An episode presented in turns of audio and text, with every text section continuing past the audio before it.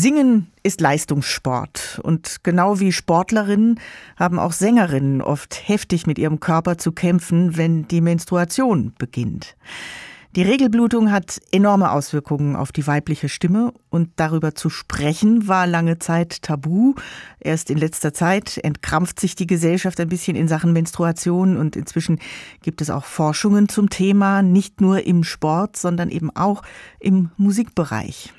Professor Dr. Bernhard Richter von der Uni Freiburg gehört zu den bedeutendsten Fachleuten in Sachen Stimme und Stimmen- und Sprachstörungen. Er ist aber nicht nur Facharzt für HNO und Phoniatrie, sondern auch selber studierter und ausübender Sänger. Also ganz genau der Richtige für dieses Thema. Abgesehen von der Tatsache, dass er ein Mann ist, Herr Professor Richter, haben Sänger eigentlich auch ihre Tage? Sänger haben sicherlich auch Stimmungsschwankungen, die sicherlich auch hormonell bedingt sind, aber es ist nicht so zyklisch und natürlich nicht nach den 28 Tagen, dass es immer wieder eintritt. Insofern haben männliche Sänger hier einen Vorteil. Mhm. Menstruation und alles, was damit so zusammenhängt, war ja lange Zeit Igitt. Erst in letzter Zeit wird ein bisschen mehr darüber geredet, was für einen mhm. enormen Einfluss diese Hormonphasen auf das Leben der Frauen haben, auch und gerade ganz speziell bei Musikerinnen. Seit wann ist das denn in der Forschung überhaupt offiziell Thema? Also Forschung über Hormone setzt natürlich voraus, dass man die Hormone überhaupt kennt. Und das ist natürlich noch nicht so lange her. Aber grundsätzlich kann man sagen, auch im 19. Jahrhundert gab es schon eine Tradition an den Theatern, dass die Sängerinnen während ihren Tagen nicht singen sollten oder mussten. Das hatte sicherlich auch kultische Gründe, wegen Fragen, dass da eine Unreinheit vielleicht vorliegen könnte. Aber es, es war auch bekannt, dass die Sängerinnen schlechter singen konnten. Also das war schon auch eine Tradition, die da gewesen ist. Eher in unserer Hochleistungsgesellschaft, die keine Pausen mehr duldet, hat sich das dann so verlagert, dass die Sängerinnen immer können sollten. Und wie Sie richtig sagen, erst in den allerletzten Jahren nimmt man darauf wieder mehr Rücksicht. Hm. Wenn wir das jetzt mal am Beispiel einer Sängerin dingfest machen, was sind denn so konkrete physikalische Auswirkungen der Menstruation auf die Singstimme? Also nicht alle Frauen sind hormonell gleich. Das heißt, es ja. betrifft nicht alle Frauen. Das ist schon mal eine wichtige Erkenntnis. Sicherlich haben wir im weiblichen Zyklus zwei Daten, die interessant sind. Das eine ist die Zeit des Eisprungs, wo sogar die Stimmen etwas attraktiver werden. Zumindest zeigen das Studien, die mit männlichen Hörern gemacht worden sind, dass das also rausgehört wird, diese Ach, Zeit. Die wurden nur mit männlichen Hörern gemacht. Ja, aber hauptsächlich, also nein, die männlichen haben das als attraktiver dann so. bezeichnet.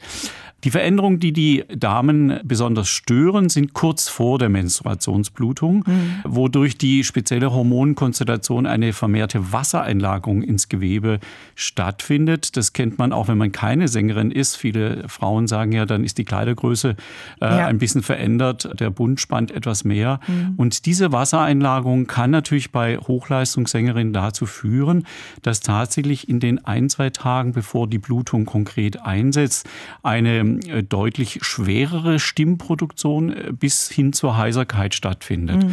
Und das ist manchmal für den Stimmarzt sehr erstaunlich, wenn man dann äh, tatsächlich eine Laryngoskopie durchführt, also das heißt, sich den Kehlkopf optisch darstellt mit auch einer Stroboskopie, das heißt einer verlangsamten Darstellung der Feinschwingung, sieht man das regelrecht. Also das heißt, man sieht dort diese Flüssigkeit, Mehransammlung mhm. und das ist sehr, sehr schwierig, gerade bei hohen Stimmen, was ja Frauen häufiger haben, also Sopranstimmen. Ja.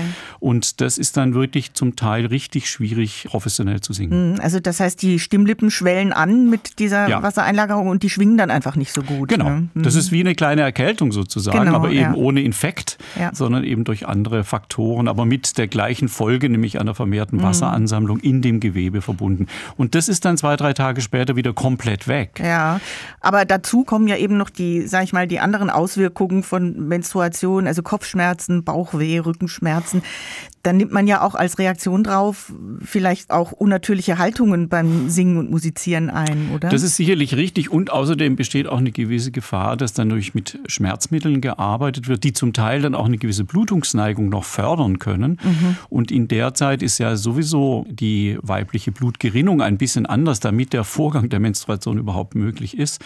Das heißt, es gibt eine gewisse Gefahr, dass da auch sich bei Überlastungen dann Blutergüsse auf den Stimmlinden äh, bilden, was wir auch immer wieder in unserer sehr, sehr spezialisierten stimmärztlichen Praxis sehen. Ja, also das gilt, muss man dazu sagen, wahrscheinlich auch für Instrumentalistinnen, die, wenn sie Blasinstrumente spielen, vor allem die ihren Atem brauchen, oder?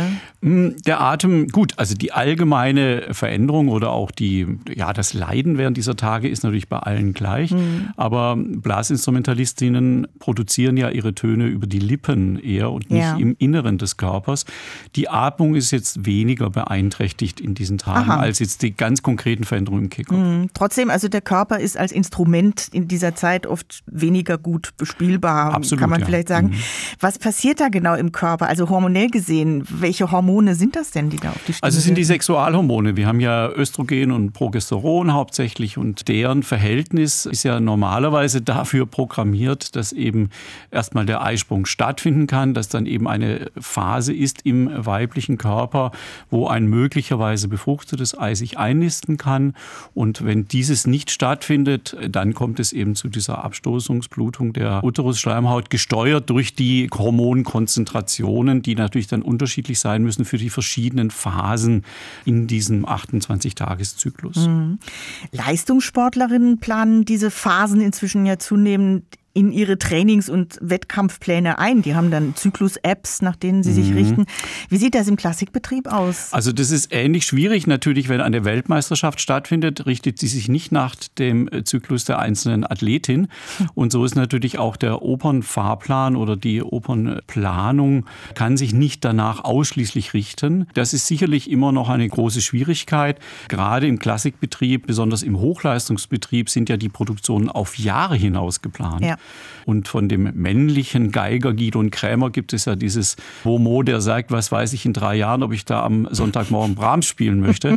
Also es sind ja für alle diese Schwierigkeiten, aber natürlich insbesondere in Bezug auf die Hormone ist es sehr, sehr, sehr schwer planbar. Mhm. Das fand ich ja interessant, dass Sie das vorhin schon gleich erwähnt haben, dass es früher für Sängerinnen an manchen Opernhäusern das eben gegeben hat, diese mhm. Grace Days oder Respect Days, wie man das nannte, mhm. die dann an diesen schlimmen Tagen ihrer Periode einfach aus der Planung genommen worden sind. Mhm. Jetzt gibt es das mittlerweile nicht mehr, haben Sie auch mhm. schon gesagt. Das heißt, das Verständnis für diese Problematik hat eigentlich eher noch abgenommen. Ja, weil einfach unsere Zeit insgesamt ja auf eine Dauerleistung. Ich meine, kein Mensch kann Dauer leisten, weder Sie noch ich. Mhm. Aber wir sind ja, wenn wir jetzt heute ein Interview miteinander führen müssen, interessiert sich ja keiner dafür, wie es uns eigentlich geht. Das heißt, ähm, das ist ja in der gesamten Gesellschaft so, dass wir auf Dauer ständig und schnell eingestellt sind mhm. und eigentlich die natürlichen Grenzen immer weniger respektieren von Raum und Zeit, kann man eigentlich fast schon sagen. Und das ist natürlich gerade im Hinblick auf Hormone eine sehr, sehr schwierige Sache. Hm. In SWR 2 Treffpunkt Klassik war das Professor Bernhard Richter, Facharzt für Phoniatrie in Freiburg und selbst Sänger über Singen und überhaupt Musizieren mit Menstruation. Herr Richter, vielen lieben Dank für Ihre Zeit. Gerne.